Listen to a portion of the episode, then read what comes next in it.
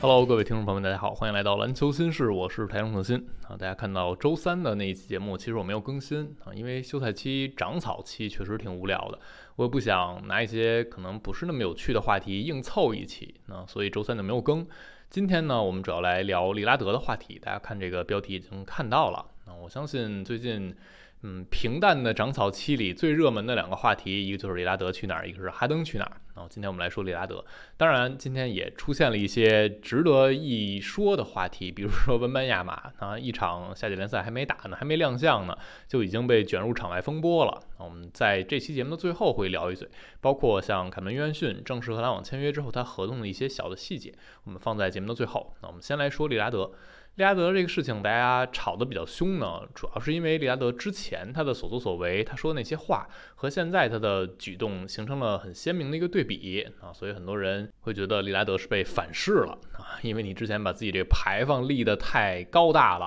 啊，但现在你又把牌坊给砸了。其实利拉德这个事情，那我们先捋一下啊，很简单。过去的几年，利拉德一直反复强调，就是自己很忠诚，那又忠于波特兰。他甚至有一些话呢，让人很容易就理解成是嘲讽那些。呃，所谓不忠诚的球员，那比如你换队啊，你抱团啊，你组三巨头啊，然后他也会说一些那样怎么怎么不好。虽然不是指名道姓的，但大家一看那个话，那意思就是感觉啊，利拉德认为自己忠于一个队，这种做法是更高一档次的那这种行为。然后呢，呃，过去的两个赛季，开拓者的表现就完全达不到人们的预期啊，连续两年没有能进季后赛。那这期间，利拉德自己他受到伤病的一些困扰，然后呢，他呃也接受了开拓者。大合同啊，第一份的大合同特别大的呢，其实是二零一九年签的。啊，提前延续的指定球员的那合同，四年一点七六亿。然后他在去年夏天也签了一份大合同啊，就提前也是延续两年一点二亿，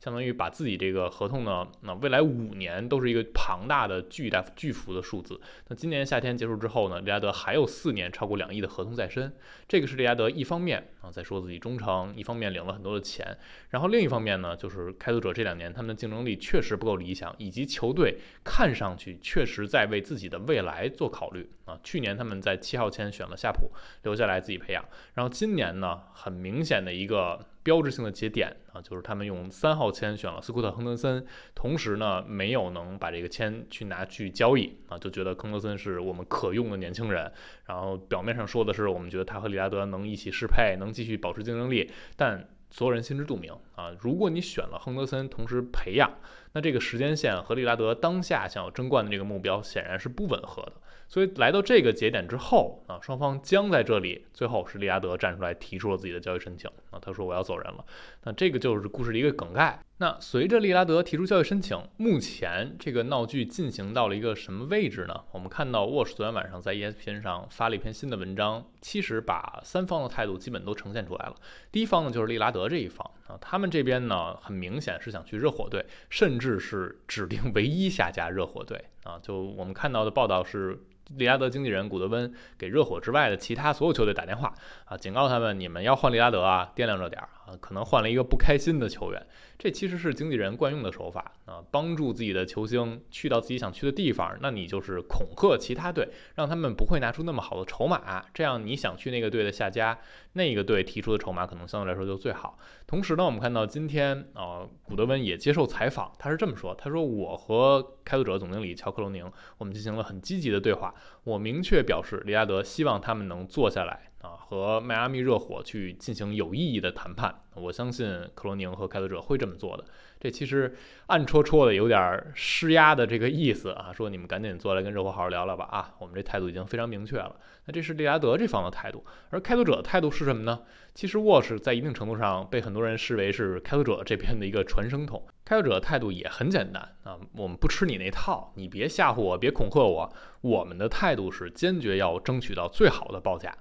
我们看到的是其他的联盟球队在和开拓者总经理克罗宁谈判的时候，给出一种说法，是说克罗宁被形容为不带感情的。啊，单纯就是把这一切当成生意，利拉德的生意，球队的生意，并不会觉得啊，怎么利拉德原来忠于球队啊，我们就要对他多么多么的好啊，接受一些便宜的报价把他送到他想去的地方，也没有被利拉德所谓的这些恐吓吓到啊，就还是正常谈。如果这个报价不满意呢，我们就不松嘴，我们也不着急，这是开拓者这边的态度，他们是想至少要换回首轮签这样的选秀权的筹码，再加上嗯。高水准的年轻球员啊，就你随便换来一个普通年轻球员呢，我们还不乐意要。那我们看到的说法是，开拓者这边是不想要泰勒·西罗的啊，因为西罗这合同又长，同时他是后场球员，而开拓者这边后场已经有不错的年轻人了，所以目前有一种说法，就需要第三方球队啊来吃进西罗的这个合同，同时给出来一些什么啊，促成这个三方交易。当然，C 罗这个交易价值有多高也不好说。我们看到有一种说法说，篮网这边像马克思甚至不把 C 罗当正资产啊，就如果你要让我们吃 C 罗，我们还是需要得到补偿的。这也是为什么热火和开拓者这个买卖是这么难做。那这是开拓者方面他们的一个坚决的态度。同时，其他球队啊，那些问价开拓者的队伍，他们是什么态度？沃什这篇文章里就说，他们不会受到利亚德经纪人这个警告的干扰啊，就该怎么出价怎么出价。当然，我们是讨价还价，我不可能一上来就把自己最好的筹码。都拿上来，是一点一点去加自己的码。那他们有信心换来利拉德之后，利拉德不会撂挑子啊。就算你不太高兴，我这不是热火队，不是你想来的队。但是我们要是有有一定竞争力呢，利拉德，你有四年合同，咱你好好想想，我们是不是真的能去争冠去搏一把？那他们是抱着这样一种心态，所以这个是目前三方的一个态度啊。我们看到最近几年已经有很多很多球员。明星提出这种交易申请，而利拉德的价值呢？最近的两个例子可能是介于杜兰特和比尔之间，都是在提出申请的时候有一个大额长约背在身上。然后，呃，比尔那边交易价值低呢，一个是因为比尔的比球员层级就摆在那儿，那相对来说比利亚德、比杜兰特要低。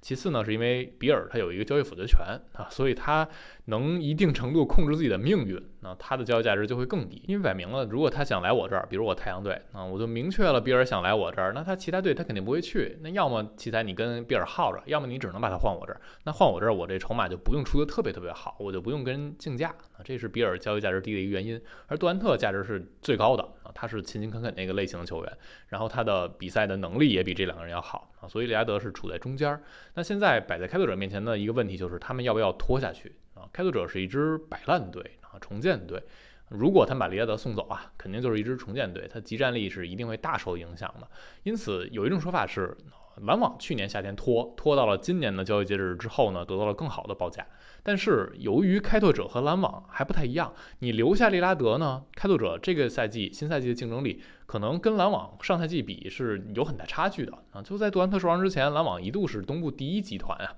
所以开拓者下赛季如果你强留利拉德，利拉德如果不开心的打。有可能这个队就还是在附加赛门口徘徊，那这样其他球队也不着急啊，就是我就还是把这些报价摆你面前，你要是不换呢，那你就耗着啊，继续耗着，因为利拉德摆在这儿，他也会限制亨德森啊，限制小西蒙斯，包括夏普的一个发展，所以然后开拓者和篮网情况可能还不太一样，但我们可以肯定就是目前开拓者是很强硬的一个态度，那他们不会轻易松嘴的。那这是现实层面，关于利亚德提出交易申请，他能不能走人，后续会怎样发展的一个目前的概况分析。那另一个人们很关心的、很热议的话题，就是利亚德，你这是不是有点又当又立啊？这也是大家一直在嗯吵的一点。当然，我现在看到的更多的是骂利亚德的声音啊，因为你过去这么多年提出的忠诚这个理论嘛，现在有点反噬自己了。其实我们想谈论几个点啊，几个问题。第一个问题是人们最近说利拉德说的很多的啊，就是你又要钱又要冠军，哪有那么好的事儿？利拉德啊，他是什么级别的球员？这个是很多人在嗯提到这一点的时候会说的话题。就是如果你觉得他不是超级球星啊，大家就觉得你不是超级球星，你不是杜兰特呀、詹姆斯啊、库里这个级别，那你拿超级顶薪就是在伤害球队。你拿到这份钱的同时，就应该意识到自己球队去争冠的那个难度是大大增加的，几乎没有可能的。这个是很多呃球迷的一个心态。那我们可以反过来来想啊，啊，就是如果一名稳定进最佳阵容的球员也不能要超级顶薪，那到底是球员本身的问题，还是这个制度它就是这样的？啊，大家可以想想，利亚德二零一九年指定老将提前续约的时候，他之前是有过二阵，有过一阵，他的表现就是这儿了。那进二阵就意味着你在当赛季就是联盟前十级别球员。啊，至少是这样的。那过去那续约的时候那两年，利拉德就是那个水准。如果说你是联盟前十级别球员，你还不是超级球星，你没有资格拿这个啊指定老将、超级顶薪的这个续约，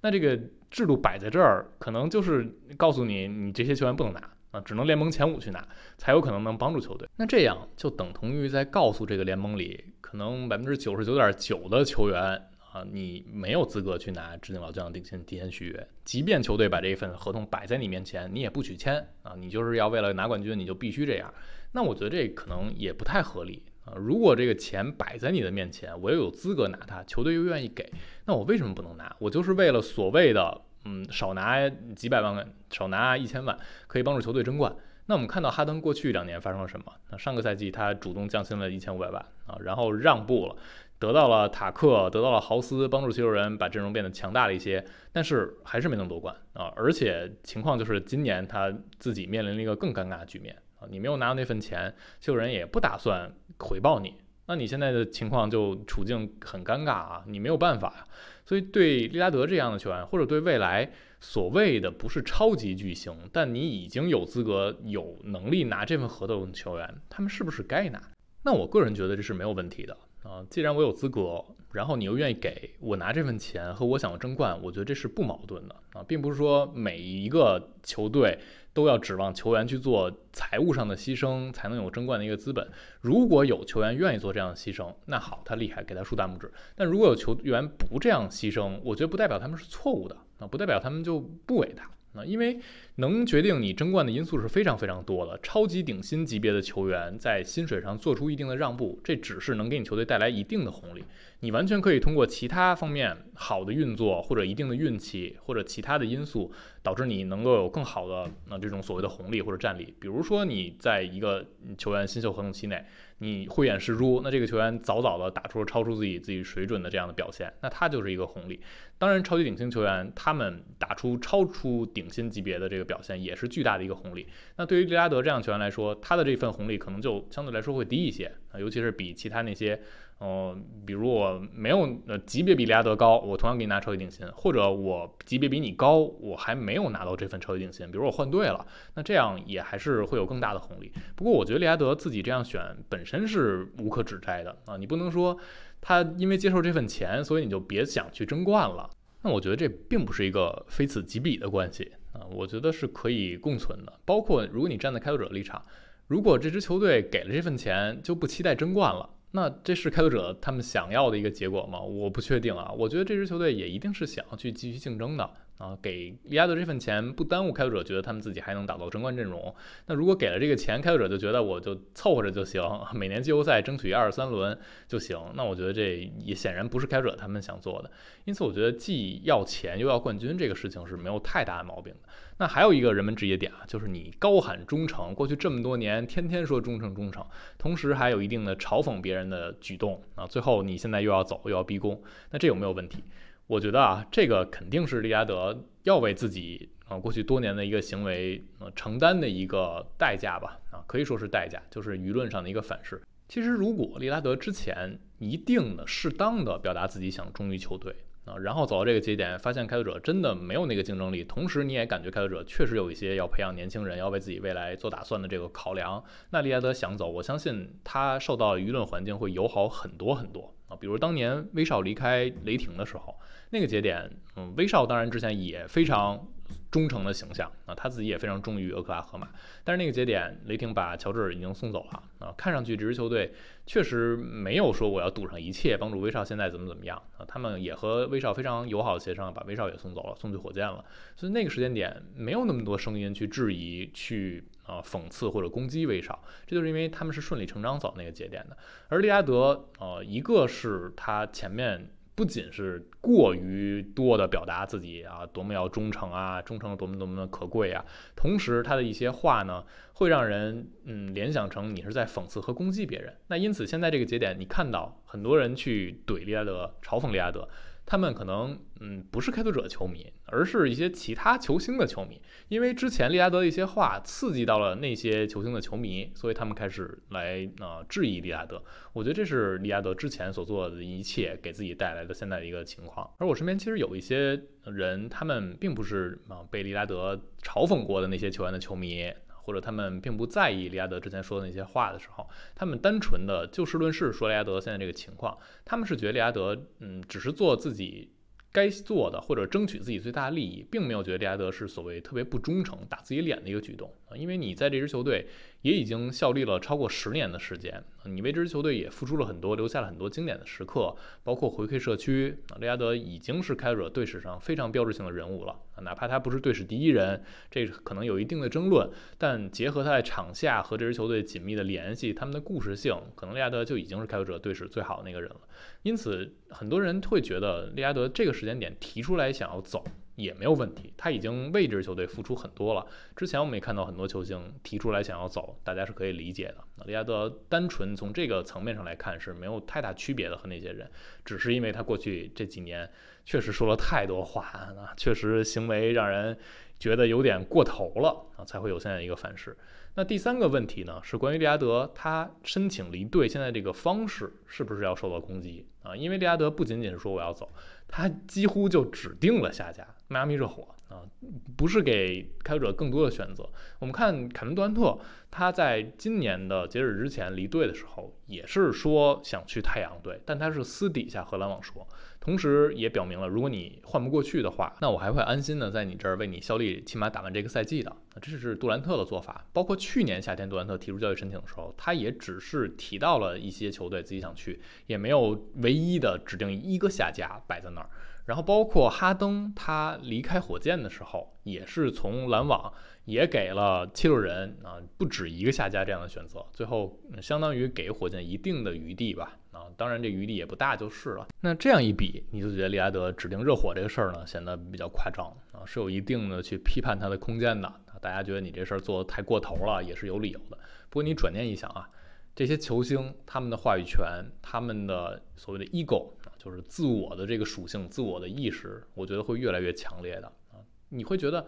他们只行使自己的权利，我逼宫一下，我为自己争取最大的利益，我指定热火，你也可以不把我换到热火，对吧？因为之前如果你站在球队的角度，很多球队根本不商量你这个球星你想去哪儿，我就直接把你送走了，这是许多年前的一个情况。那现在呢，就慢慢慢慢导向了球星愿意给自己争取最大利益，所以利拉德这么做，你可以理解成他只是。用一些手段争取自己的最大利益。如果他真的被换到了其他队，同时不好好打球，那我觉得他就是该被骂。但他现在还没有到那一步，他只是在前一步去给自己增加一些筹码。我觉得这也挺好理解的。未来可能会有更多球员走这条路，大家要适应。人们嗯，在忠诚这件事情上很难适应的一点，就是现在球员越来越大的话语权。之前很明显是球队在嗯球员和球队之间的话语权是明显更大的啊，他们能做很多更有利于自己的事情，而球迷们也习惯了那样的一个叙事方式。就觉得一个球员忠于球队很好啊，他中间被换走了，他是可惜的，但是也不会想到，如果一个球员逼宫啊，他不忠于这个球队，他想走人了，球队对他不好，他就想走，大家也还是会骂这个球员，而不会是觉得这个球队怎么怎么着啊，这个球员啊只是做自己该做的事情，所以我觉得这个慢慢慢慢会去转变的。当然说这一切呢，呃都不会影响现在利亚德他的口碑一定是受到一定打击的啊，可以说。利拉德和开拓者是很好很好的故事，但他们分手这个局面呢，会是比较难看的。我觉得最根本的一点，也是我放在标题里的一点啊，就是利拉德和开拓者两边呀都不想当坏人啊，都想当好人，但这并不能让你成为好人，因为你看到啊，利拉德他一直说自己要忠于球队啊，他直到最后一刻提出申请之前的所有做法。都是把自己变成一个非常非常正面的形象，然后逼得实在没有办法，他提出交易申请之后，也还是想表现自己已经仁至义尽。而开拓者这边呢，嗯，大家对他们的关注可能不是那么的足，或者说，呃，大家看球更多还是看球星，所以对利拉德的关注、对他的称赞和谩骂都会多，对开拓者会少一些。但是你看开拓者啊，他最近一年多两年做的这一切，在有关利拉德这方面的事情上，不是那么的地道啊，因为你想啊。他们在表面上一直在说我们要围绕利拉德打造阵容，我们还是要赢，还是要围绕利拉德有一个争冠的前景。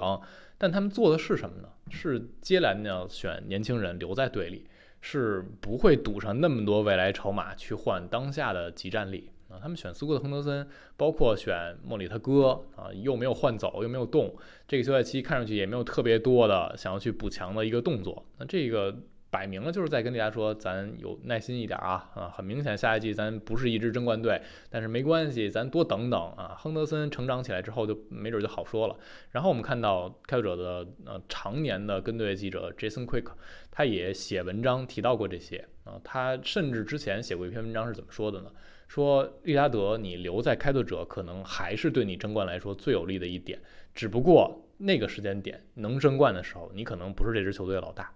你可能是第二选择，甚至第三选择。Quick 就直接写了这样一篇文章。从一定程度上来说，哦，他可能是在嗯站在一个利拉德你作为大当家去争冠的能力就是有限的这个立场。但是另一个角度，利拉德为这支球队付出了这么多，他原来是这支球队头牌，但现在你毫不留情，相当于说你的能力不够啊，你就等着变成副手，然后看年轻人能不能带你去争冠。我觉得这还是挺残酷的。那放在很多球星身上也很难去接受，很难去容忍。那归根结底就是你到底怎么去评价利拉德？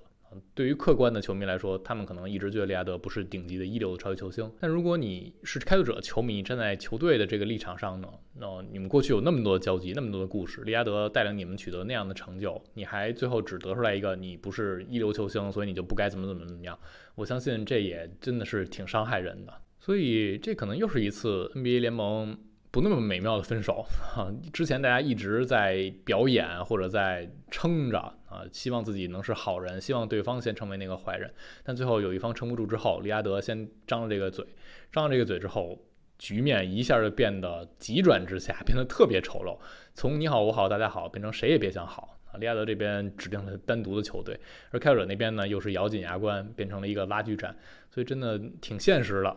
最后又变成了一个商业联盟啊！等到真正分手之后，我相信又会变成啊，我觉得啊，我为你付出了怎么怎么多啊，你为我们做了多少多少，感谢你，感恩你，祝你未来一切都好，就是这样俗套的故事啊。但我们看了一次又一次，不知道未来还会看到多少次。好了，关于利亚德就说这么多啊。文班和卡约，我简单迅速带一嘴啊。文班就是在赌城的时候，他和保镖，其实那保镖后来被挖出来是马刺这边的安全主管史密斯，俩人呢去餐厅吃饭，然后布兰妮遇到了他，想从后边跟文班打一招呼，背后去拍了文班，然后保镖呢没有意识到那是布兰妮，以为就是一个狂热粉丝，所以一把推开，啊，也没有看到那是谁，一把推开的过程中，布兰妮说自己被掌掴。后来我们看到所谓的监控的说法呢，好像是那个史密斯推的过程中推了布兰妮的手，然后布兰妮手打到自己的脸上，眼镜又飞了，自己又差点摔倒。其实大家想象一下就是啊，非常乱的一巴掌一葫芦嘛，就可能出现这种情况。然后后续报道是说，史密斯当时后来去找布兰妮道歉了。然后也呃说，我当时没有意识到是你，你也知道这种粉丝的情况，如果围堵上来会是一个什么样。然后布兰妮接受了道歉。后来呢，布兰妮就上网写了一个小作文儿啊，就说他希望看到公开的道歉，因为后续啊，我觉得前面这些都是小摩擦，很正常。嗯，但是后续文班这边做的不够好的地方，是他在采访中或者也没有发一个公开的声明去进行道歉。这种事情，我觉得。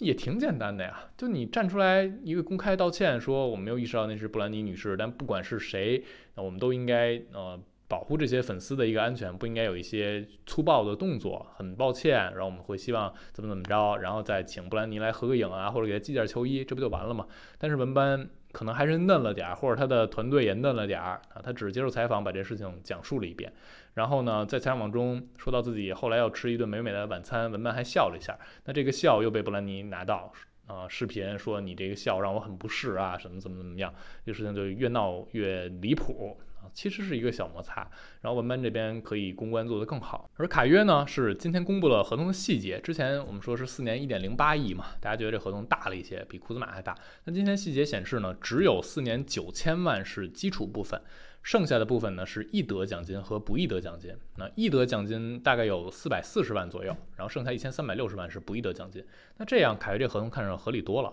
啊！你把易得奖金算进来，也就是四年九千四百四十万，这个合同看上去就挺符合它的价值的啊，而且它前三年还是一个小的递减，那这样对于篮网来说也还是有挺多灵活性的。那我觉得这是一个很不错的签约了。那后回头来看，他这基础四年九千万和大乔之前签那份合同也正好一样啊，不愧是双胞胎兄弟。好了，以上就是全部的本期的内容啊，关于利拉德。其实说了挺多，也不是那么的清晰，也没有一个明确的结论。大家对于利拉德现在的一个看法是怎么样的？可以在评论区留下自己的一个评论。感谢收听，我们下期再见啦，拜拜。